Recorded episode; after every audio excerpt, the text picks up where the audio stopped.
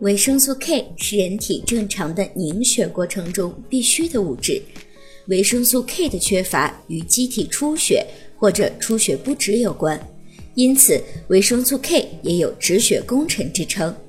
准妈妈若是维生素 K 吸收不足，血液中的凝血酶原减少，容易引起凝血障碍，发生出血症。准妈妈如果缺乏维生素 K，会增加流产的概率。即使胎儿存活，由于准妈妈体内凝血酶低下，容易出血，也有可能引起胎儿先天失明和智力发展迟缓，甚至发生死胎的情况。